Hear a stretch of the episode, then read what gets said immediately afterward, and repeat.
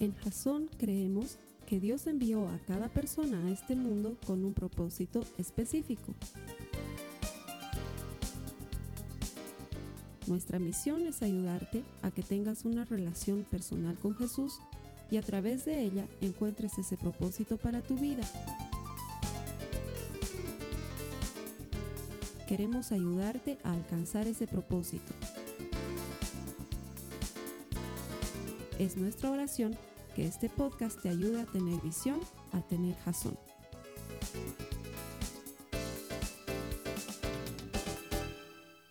Quiero que levanten la mano todas aquellas personas que han tenido alguna preocupación durante esta semana, por favor. Pero no, no que han tenido un problema, que han tenido una preocupación. Levanten la mano, por favor. Veo que son casi todos. Y alguno que no la levanta, me imagino que está preocupado por levantarle y que los demás vean que está preocupado. ¿Sí? Porque la verdad de la vida es que todos nos preocupamos. Y quiero que entiendas esto. Tus preocupaciones no solo revelan lo que más te importa, pero también pueden revelar aquellas áreas en las que confías menos en el Señor. Te lo vuelvo a decir. Tus preocupaciones no solo muestran lo que es más importante para ti, pero también pueden mostrar aquellas áreas en las que no confías en el Señor. Por eso estamos preocupados. Y nos preocupan todo tipo de cosas. Finanzas, tu trabajo, te preocupan tus hijos, tus hijas, tu familia. Algunos andan preocupados por el futuro, por lo rápido que sienten que pasa el tiempo. Me dicen, Carlos Alberto, no puedo creer que ya estemos en mayo. Y yo les digo, pero todavía es abril. Pero ya están así de preocupados, ya están en mayo, ¿sí? La gente se preocupa por el paso del tiempo.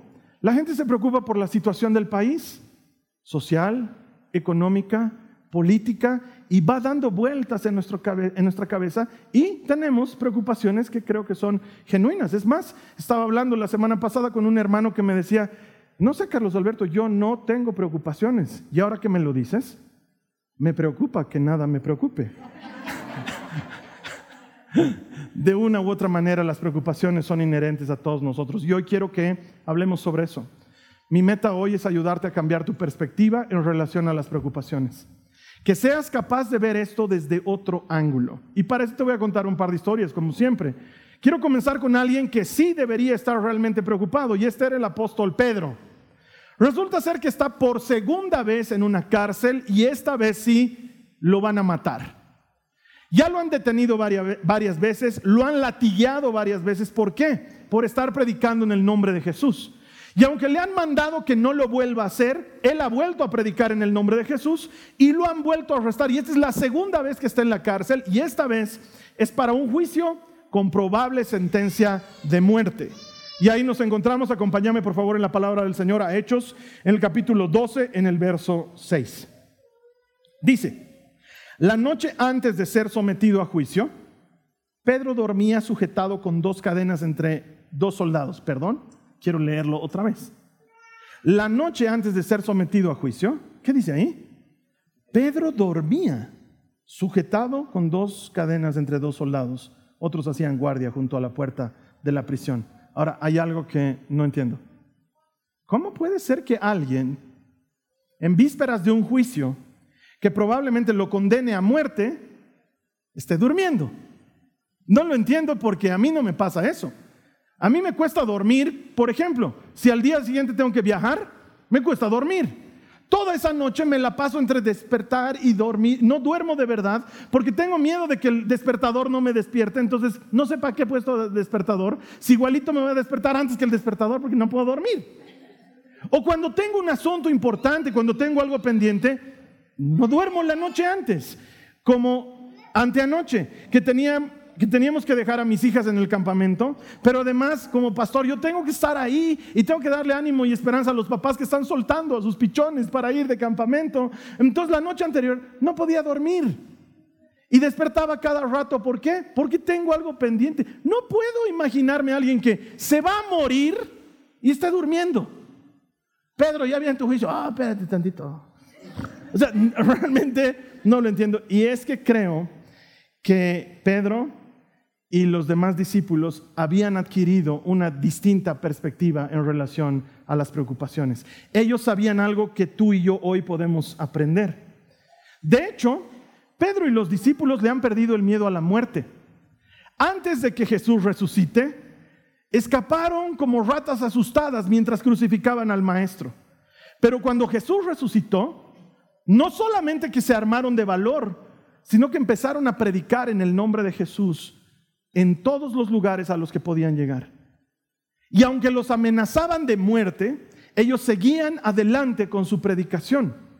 Es más, muchos intentaron inventar una historia por medio de la cual decían que los discípulos habían robado el cuerpo para pretender que un hombre había resucitado. Ahora he visto un chiste en video el otro día que era una reunión de los discípulos en la que sí, supuestamente Jesús no había resucitado y Pedro habla y les dice, chicos, quiero contarles algo, están los doce ahí y les dice, no se asusten, me he robado el cuerpo. Y tú le dices, ¿qué? Hemos ido con Juan, con Santiago, hemos recorrido la piedra como si se pudiera, ¿no? Hemos recorrido la piedra, nos hemos sacado el cuerpo. ¿Para qué has hecho eso? Escuchen el plan, dice él. Vamos a decir que ha resucitado. Y entonces la gente nos va a perseguir hasta matarnos. ¡Oh! se alegraban como locos. Y tú ves eso y dices, eh, tiene lógica. ¿Tú estarías dispuesta o dispuesto a morir por una mentira? Es decir, Tal vez estés dispuesto a llevar la mentira hasta las últimas consecuencias, pero cuando, por ejemplo, como Juan el apóstol, está encadenado y están vaciando sobre él una olla de aceite hirviendo, ¿no dirías, paren, paren, paren, paren, mentira, Pedro tiene el cuerpo en su casa? ¿No dirías eso? Cualquiera en su sano juicio diría, no, no, no, no me quemes, no me quemes, no me quemes, el cuerpo está debajo de mi cuarto. ¿No ve? Pero ellos no hacían eso, sino que la Biblia, la Biblia nos cuenta, la tradición nos cuenta que Juan ha sido quemado en aceite y ha sobrevivido y se ha sostenido hasta el final con, no puedo dejar de hablar de lo que he visto y he oído, Jesús ha resucitado. ¿No tienes miedo de morir? No. Para mí el vivir es Cristo, dice Pablo, y el morir es ganancia. Ninguno de ellos demuestra temor a la muerte porque saben quién los está esperando del otro lado. Entonces, mientras viven aquí, bueno, debe ser que el Señor nos quiere aquí trabajando para algo. Pero si nos morimos, nos vamos con Él. Para ellos no es una esperanza, para ellos es una certeza. Y eso les ha dado una perspectiva diferente de la preocupación. Por eso quiero que aprendamos hoy tres cosas que nos pueden ayudar a tener esa misma perspectiva.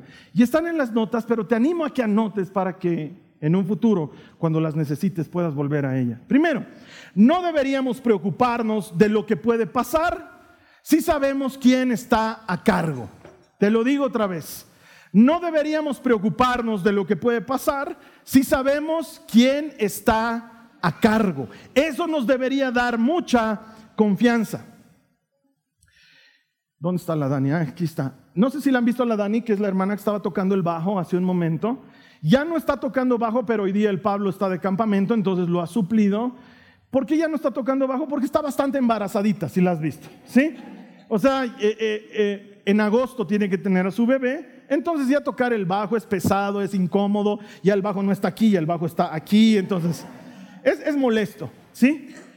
Digamos que llegamos a agosto, digamos que es un domingo, digamos que estamos aquí en la iglesia, ella ha venido como, como siempre viene a participar de los servicios y de pronto empieza a tener los dolores de parto y rompe bolsa y dice, ah, el bebé va a venir y yo le digo, tranqui, Dani, todo está bien, yo voy a recibir al bebé. Ella me diría, no, no, Carlos Alberto, además que mientras lo golpea al Gabo, le diría, calla el Carlos Alberto. Tranqui, hermana, soy pastor. Tengo mucha experiencia con personas y además he orado mucho. Ella no va a querer que yo reciba al bebé, porque no soy el adecuado para recibir al bebé. Es más, te digo esto, hasta el médico más sencillo, hasta el médico general recién graduado de la Universidad de Medicina es más adecuado para recibir ese bebé en ese momento que yo. Por cierto, el papá y la mamá de la Dani son médicos, o sea que ellos podrían hacer todo en ese momento. No me imagino decirle a la Dani, ¿a quién vas a preferir? Dani, dime, dime ahorita. De hecho, si pasara una emergencia de ese tipo, ella se va a poner en manos de sus papás, no porque son sus papás, pero porque son médicos. Porque no tienes por qué preocuparte de lo que va a acontecer si sabes quién está a cargo. Mucho mejor si es su ginecólogo, y todo está en orden. No nos preocupamos el cómo cuando sabemos quién está a cargo. Debería funcionar. Segunda Timoteo capítulo 1 versículos 11 al 12 dice, está hablando Pablo y dice, y Dios me eligió para que sea predicador, apóstol y maestro de esta buena noticia. Por eso estoy sufriendo aquí en prisión, pero no me avergüenzo de ello. ¿Qué dice a continuación? Porque yo sé en quién he puesto mi confianza. Y estoy seguro de que Él es capaz de guardar lo que le he confiado hasta el día de su regreso. No me debería preocupar cómo, si sé en quién he puesto mi confianza, si sé quién está a cargo y quién está a cargo, el Rey de Reyes y el Señor de los señores. El que manda a la tormenta callarse y la tormenta le hace caso. El que manda a los panes multiplicarse y alimenta a cinco mil. Ese está a cargo. Entonces no debería preocuparme cómo lo va a lograr. Mientras Él esté a cargo, que lo haga como Él quiera. ¿Qué necesito yo? Necesito aprender a poner mis cargas en Él. Necesito aprender a confiarle mis cargas a Él. Necesito aprender a darle mis sueños a Él. Necesito aprender a poner mis preocupaciones en sus manos. Necesito aprender a poner mis dudas y mis temores y mis inseguridades en sus manos. Necesito dárselo a Él. Pero creo que si te lo explico de forma gráfica puede ser mucho más interesante. Él no sabía que lo iba a llamar, pero ahora lo voy a llamar. Marcelo Vizcarra, ven por favor al escenario. Más bien que él siempre está guapo, entonces no pasa nada. Imagínense que hubiera llamado un despeinado o algo así. Eh, vamos a hacer de cuenta, vente por este lado, Marce, que el Marce es Jesús, ¿ya? Y esta va a ser la mochila de Jesús y se la vamos a poner a Jesús. ¿Qué tengo que hacer yo? Todos tenemos preocupaciones. Mis preocupaciones están aquí. Aquí están las preocupaciones de mi vida. Probablemente las preocupaciones que todo humano tiene. Por ejemplo, a ver, ¿qué me preocupa? Eh, me preocupa mi familia. ¿Sí? Y tal vez a ti también te preocupe tu familia. No sé qué preocupación sea. Yo me preocupo de ser un buen padre. No sé si voy a poder proveer todo lo que ellas necesitan. No sé si estoy siendo un buen esposo. Y me preocupa. Y muchas noches paso pensando en esto. Pero ¿qué debería hacer? Debería poner mis preocupaciones en la mochila de Jesús. Dárselas a Él porque él puede con esa carga mucho mejor que yo. O tal vez te preocupe tus finanzas. ¿Sí? Es más, tal vez muchos al ver esta billetera digan, quisiera que mi billetera sea así, Carlos Alberto, porque la mía está bastante vacía. A muchos nos preocupa el dinero y cómo lo vamos a conseguir y qué vamos a hacer con él. ¿Qué tal si pongo mis preocupaciones en la mochila de Jesús? Además, miren, Jesús sabe hacerse cargo. ¿Sí? No sé qué te preocupes, todos tenemos preocupaciones. ¿Te preocupa tu salud? Y por eso andas pensando en que, ay, me ha salido un bultito. No sé si quiero ir al médico, pero yo nunca voy al médico. Pero luego no puedes dormir en las noches, no me echaré de ese lado para que el bulto no crezca. Y te está dando vueltas ahí y hablas con todos del problema, pero no quieres ir al médico, pero te preocupa, pero no sabes qué hacer. Y tu salud te tiene en vilo. Y de pronto te falta un poco el aire y dices, nunca me faltaba el aire creo que estoy con arritmia. Ni siquiera sabes lo que es arritmia, pero crees que la tienes. ¿Qué tal si le dejo mi salud a Jesús y que Él la lleve en su mochila? No sé qué pueda preocuparte, porque puede preocuparnos de todo.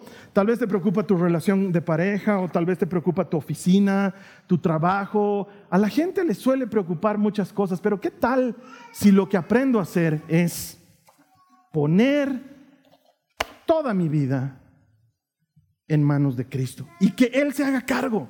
¿Saben cuál es el problema? Que vienes a la iglesia, escuchas este mensaje y decides, voy a poner mis cosas en las manos del Señor. Sí lo voy a hacer y es lo que haré. Amén.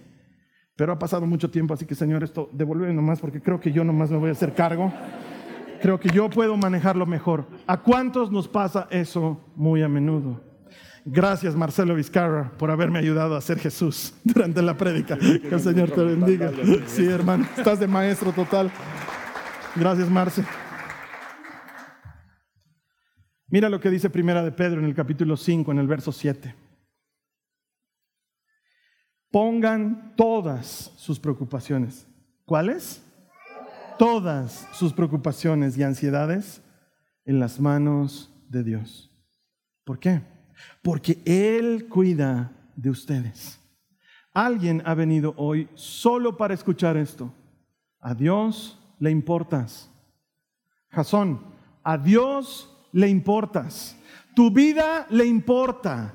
Tus problemas le importan. Si hay algo que es importante para ti, es importante para Él. Si algo está dando vueltas en tu mente y en tu corazón, está en el corazón de Dios. Puedes dejarle tus cargas a Él. ¿Por qué?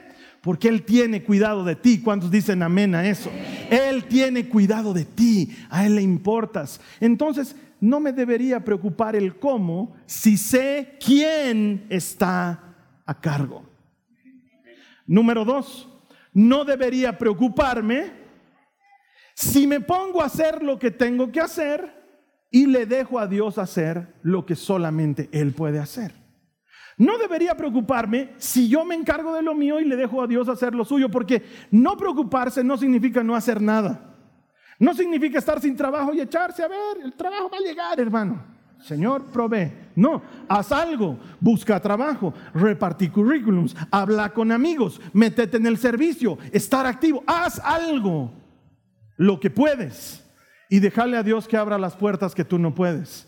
Déjale a Dios que te contacte con la gente que tú no te contactarías jamás y que Él haga lo suyo.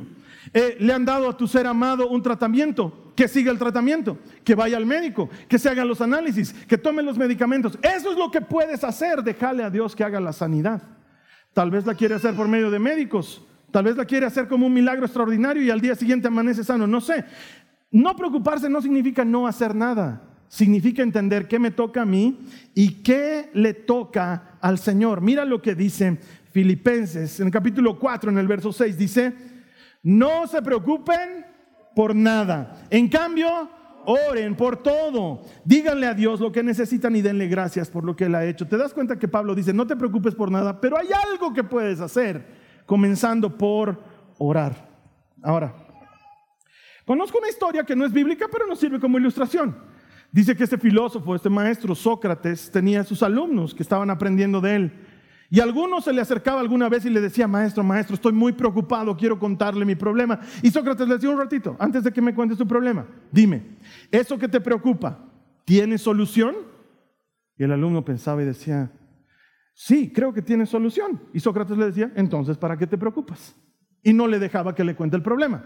Unos días más tarde venía otro de sus estudiantes y le decía, maestro, maestro, estoy muy preocupado, estoy muy afligido, tengo un problema. Y Sócrates le decía, antes de que me cuentes, dime, tu preocupación tiene solución? Y el alumno decía, no, no tiene solución. Y Sócrates le decía, ¿y entonces para qué te preocupas? Y no le dejaba que le cuente nada. Ya sea que tenga solución o que no tenga solución, ¿para qué te preocupas? Esa era la política de Sócrates. Y no es bíblico, pero es práctico. ¿Qué hacemos preocupándonos por cosas que no podemos solucionar? Nos preocupamos de cosas que no podemos solucionar. Por ejemplo,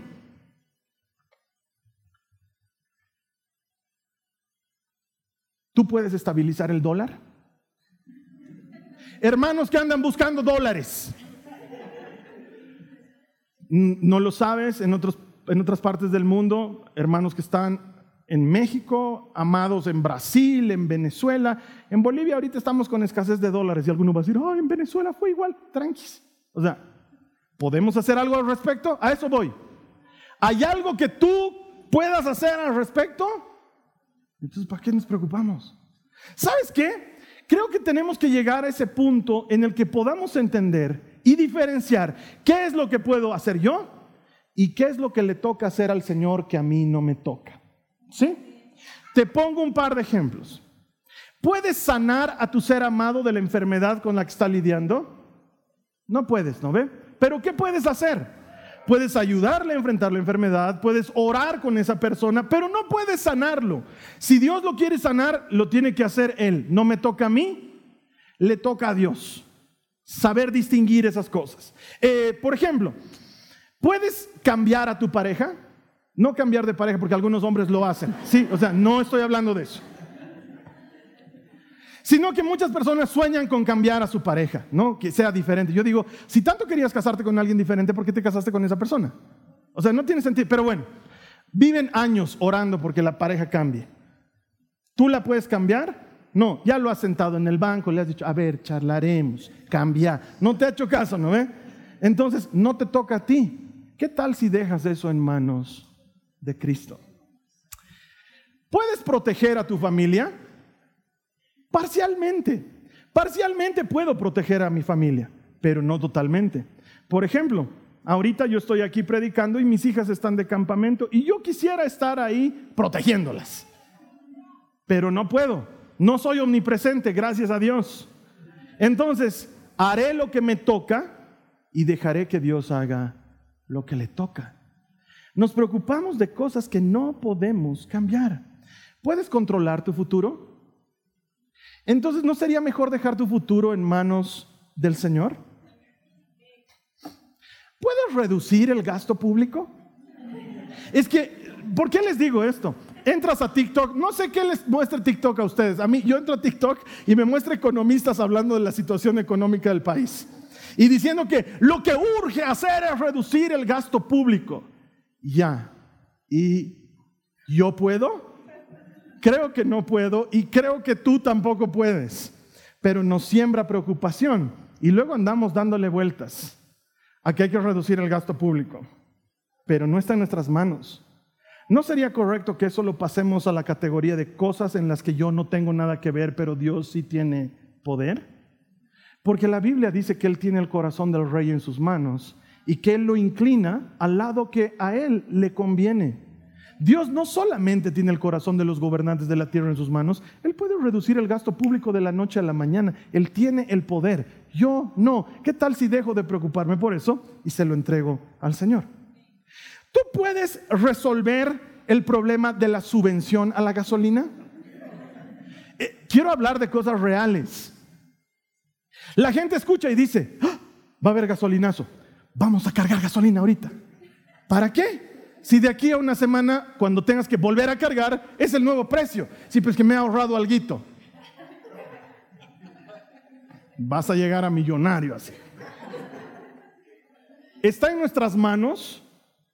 ¿Qué está en nuestras manos? La Biblia nos dice, oren por la paz en su ciudad, porque al encontrar paz en la ciudad, encontrarán paz ustedes.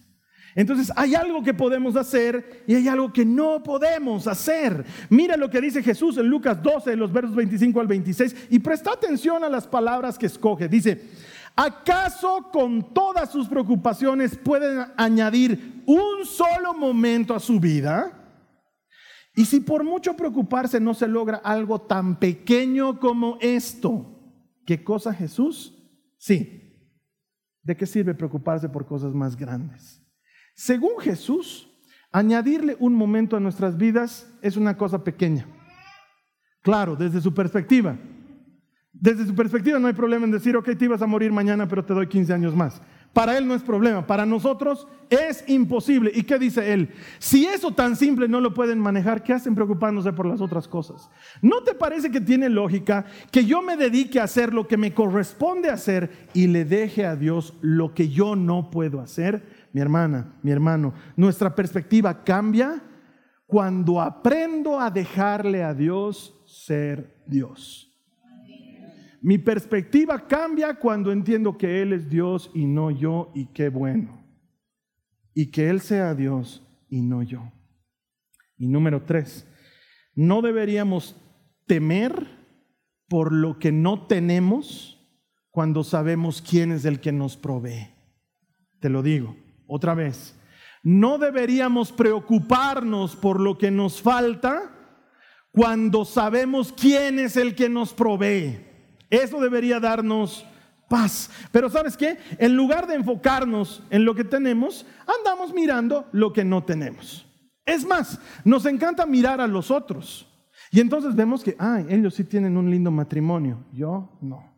Ellos sí andan en un lindo auto, yo no. Él tiene un buen trabajo, yo no. Sus hijos son educados, los míos no. Su marido es pintudo, mío no.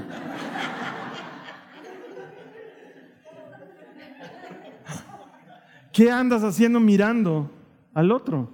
¿Sabes qué andas haciendo? Añadiendo preocupación a tu vida.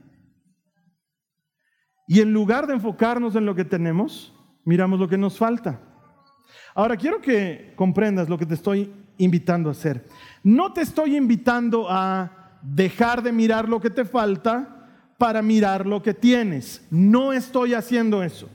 Te estoy invitando a dejar de mirar lo que falta para poner tus ojos en el que provee. Es algo completamente distinto. No miro lo que tengo, por más bendiciones que tenga. Ese no es mi enfoque. Mi enfoque es Cristo, el que me provee. No me enfoco en lo que me falta, no me enfoco en lo que tengo, me enfoco en Cristo que es quien me provee. Mira lo que dice Mateo en el capítulo 16, los versículos 5 al 10. Dice, más tarde, cuando ya habían cruzado al otro lado del lago, los discípulos descubrieron que se habían olvidado de llevar pan. ¿Qué les preocupaba a los discípulos? El pan. ¿Sí? Atención les advierte Jesús. Tengan cuidado con la levadura de los fariseos y de los saduceos. Al oír esto, comenzaron a discutir unos con otros porque no habían traído nada de pan. ¿Quién está hablando de pan? Pero ellos están preocupados en pan, ¿sí? Jesús supo lo que hablaban. ¿Cuántos aquí saben que Jesús sabe lo que tú hablas? Jesús supo lo que hablaban, dice. Así que les dijo, ¿tienen tan poca fe? ¿Por qué discuten los unos con los otros por no tener pan? ¿Todavía no entienden? ¿No se acuerdan los cinco mil que alimenté con cinco panes y las canastas de sobras que ustedes recogieron? Ni los cuatro mil que alimenté con siete panes, ni las grandes canastas de sobras que recogieron. ¿Qué está diciendo Jesús en este pasaje? Está diciendo, ¿no has visto que he obrado en tu vida? ¿Por qué sigues preocupado o preocupada de lo que te preocupa? ¿No he obrado en ti antes? Porque hermano, hermana, no me imagino que tú vengas a la iglesia por deporte. ¿Qué hago hoy día? La Fórmula 1 ha sido de madrugada. Iré a la iglesia. No creo que sea así. Yo creo que en esta casa, en este momento, yo creo que conectados en este momento, hay testigos de lo que Dios es capaz de hacer porque ya lo hizo en tu vida. ¿Quién dice amén a eso? Ahora vengo a decirte de parte del Señor, si Él ya lo hizo una vez, Él lo va a hacer de nuevo. Otra vez te lo digo. Si Él lo hizo una vez, Él lo va a hacer de nuevo. Él no ha cambiado. Él es el mismo. Está discutiendo con Moisés. Moisés le dice, Señor, dos millones de israelitas me están pidiendo carne. ¿Yo de dónde voy a sacar carne? ¿Cómo les voy a dar carne? Y Dios le dice, ok, yo les voy a dar carne. Y Moisés le dice, ¿de dónde? ¿De dónde vas a sacar carne para dos millones? Ahora, los autores de la Biblia son bien diplomáticos y escriben en términos muy polite, muy educados. Pero yo me imagino que la discusión es algo así como Moisés histérico de la preocupación, ¿de dónde vamos a sacar carne para dos millones? Y Dios diciéndole, ay, me he olvidado que rato me he vuelto manco. No me he dado cuenta, che Moisés, debe ser que lo que ha sido sacar agua me he vuelto manco. ¿Qué rato me he vuelto manco, Moisés?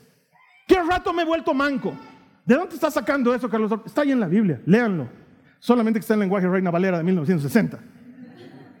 El Señor le dice a Moisés, dime en qué momento se ha cortado el brazo del Señor. Para que veas con quién estás lidiando, Moisés. Mañana, a esta misma hora, les va a estar saliendo carne de las narices de tanto comer carne. Y dice que esa noche el Señor hizo soplar un viento solano sobre todo el desierto. Y al día siguiente amanecieron llenos de codornices en el piso. Y que para la hora que habían estado hablando con Moisés, habían comido tanta codorniz que estaban vomitando. ¿Qué rato se ha cortado el brazo del Señor? ¿Qué rato Él se ha vuelto manco, Jasón? Para que tú y yo nos preocupemos. No pongas tus ojos en lo que te falta, pero pon tus ojos en el proveedor. Que si pudo multiplicar panes para cinco mil de cinco panes y dos peces, ¿no lo hará de nuevo? Es como esa canción que cantamos a veces aquí en la congre. Yo sé que tú mueves montañas. Yo creo en ti. Sé que lo harás otra vez. Abriste el mar en el desierto. Yo creo en ti. Sé que lo harás otra vez. Él lo puede hacer de nuevo y lo va a hacer de nuevo porque su brazo no se ha encogido. Él sigue siendo el mismo de ayer, de hoy y de siempre. Mi perspectiva cambia cuando entiendo quién me provee. Con razón los discípulos no temían la muerte. Ellos lo han experimentado de primera mano. Mi hermano, mi hermana, a mí me gusta creer que los que seguimos a Cristo en esta iglesia no lo seguimos ciegamente. Que en esta casa hay testigos de lo que Dios ha hecho y que lo seguimos y hablamos de Él porque no podamos dejar de hablar de lo que hemos visto y hemos oído. Y si lo hemos visto una vez, lo vamos a ver otra vez. Él tiene el mismo poder para hacerlo. Hace un par de semanas hemos comenzado a ver The Chosen. Y han debido escuchar que en los avisos yo les decía, no prometo nada, pero tal vez hayan pipocas. ¿Se acuerdan? Si tú has venido a las noches de The Chosen, ha habido pipocas todas las noches. La primera noche hemos llegado con muchas pipocas de mi casa. Y una de las chicas del grupo de jóvenes entra a la cocina y siente el olor a pipocas y ve las pipocas y dice, wow, pipocas. O sea que realmente el Charlie iba a traer pipocas y mi hija menor, la María Joaquina, la mira y le dice, mi papá es un hombre de palabra. Si él ha dicho que iban a haber pipocas, iban a haber pipocas. Yo la miro a mi hija y me encanta que tenga esa confianza en mí. Y si una hija humana puede tener confianza en su padre humano, ¿Cuánto más no deberíamos nosotros humanos tener confianza en nuestro Padre Celestial que hace salir el sol sobre buenos y malos? Si Él ha dicho algo, lo va a hacer. Si Él ha prometido algo, lo va a cumplir. Mi perspectiva cambia cuando entiendo quién me provee. No es que miro lo que tengo, mucho menos lo que me falta miro al que me da todo. Cuento una historia.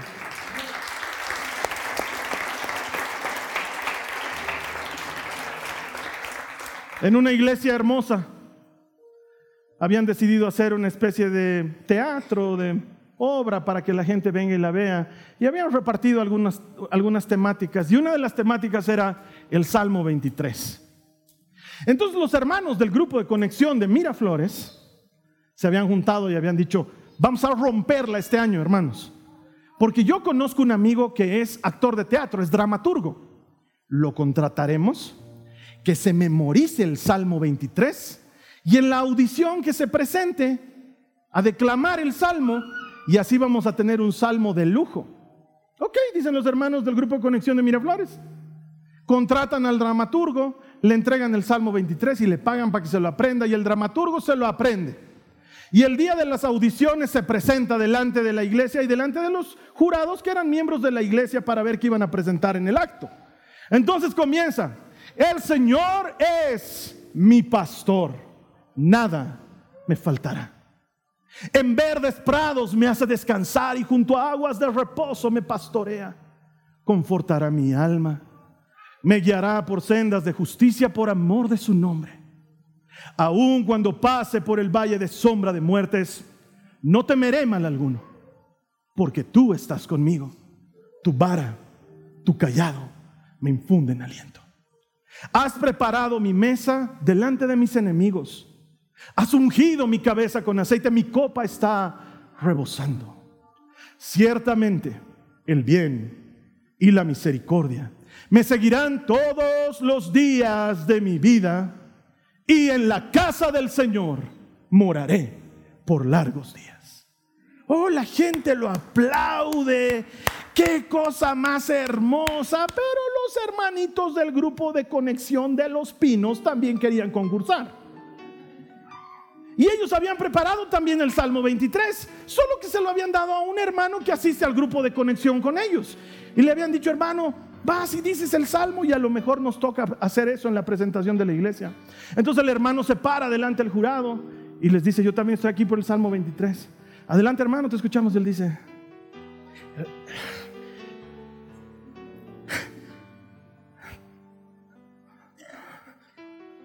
el Señor es mi pastor. Nada me falta en verdes prados me hace descansar.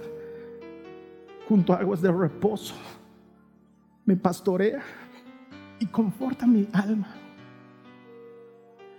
Me guiará por sendas de justicia por amor de su nombre. Aun cuando paso por el valle de sombra de muertes, no temeré mal alguno, porque tú estás conmigo. Tu vara, tu callado, me infunden aliento. Has preparado la mesa en presencia de mis enemigos y me has ungido con aceite. Mi copa está rebosando. Ciertamente, el bien y la misericordia me seguirán todos los días de mi vida y en la casa del Señor moraré por largos días.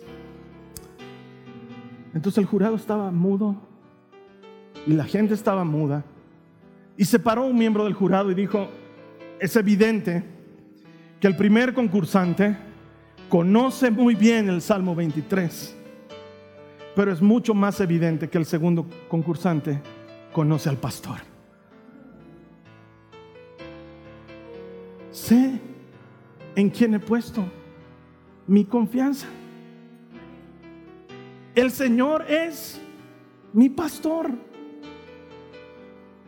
El Señor es mi pastor. Soy oveja de su redil. El Señor es tu pastor. Eres oveja de su redil. En verdes prados te hará descansar y junto a aguas de reposo te pastoreará y confortará tu alma. Y te va a guiar por sendas de justicia, por amor de su gran nombre. Y aunque pases por el valle de sombra de muertes, no temas mal alguno, porque Él está contigo. Está contigo. Su vara, su callado, infunden aliento. Él ha preparado la mesa y quiere que la comas en presencia de tus adversarios y unge tu cabeza con aceite. Cuando miras tu copa, estás rebalsando. Es un hecho, el bien y la misericordia están detrás de ti, te están persiguiendo. Déjate alcanzar para que vivas todos los días en su casa. Mi perspectiva en cuanto a la preocupación cambia. Cuando no me preocupa cómo va a resolverse el problema, si no entiendo quién está a cargo. Mi perspectiva en cuanto al problema cambia cuando me doy cuenta que hay algo que puedo hacer yo, pero que hay algo que no puedo hacer y eso le corresponde solo al que todo lo puede.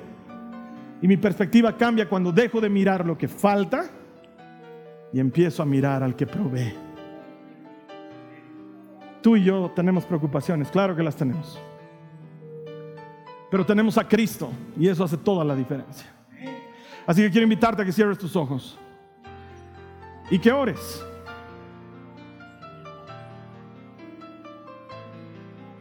Vamos a orar. Todos los que hemos levantado nuestra mano diciendo que esta semana nos hemos preocupado, les he creído. Entonces todos necesitamos oración. Con tus ojos cerrados. Dile al Señor conmigo, Señor Jesús, dejo mis preocupaciones en tus manos. Díselo a él, Jasón, dejo mis preocupaciones en tus manos. Tú estás en control. Quiero dejarte ser Dios, como si pudiese impedírtelo. Quiero dejarte ser Dios. Voy a hacer lo que puedo. Y tú lo que yo no puedo. Y si lo hiciste una vez, lo harás otra vez. Puedo confiar en ti. Señor, yo soy un testigo de las cosas que haces. Sé que lo harás otra vez. En el nombre de Jesús. Y el pueblo dice, nos vamos a poner de pie para recibir. Esta ha sido una producción de Jason Cristianos con propósito. Para mayor información sobre nuestra iglesia o sobre el propósito de Dios para tu vida, visita nuestro sitio web www.jason.info. Allí encontrarás muchos recursos para animarte en tu relación con Dios, enseñanzas, nuestro blog, prédicas y mucho más. Te lo deletreamos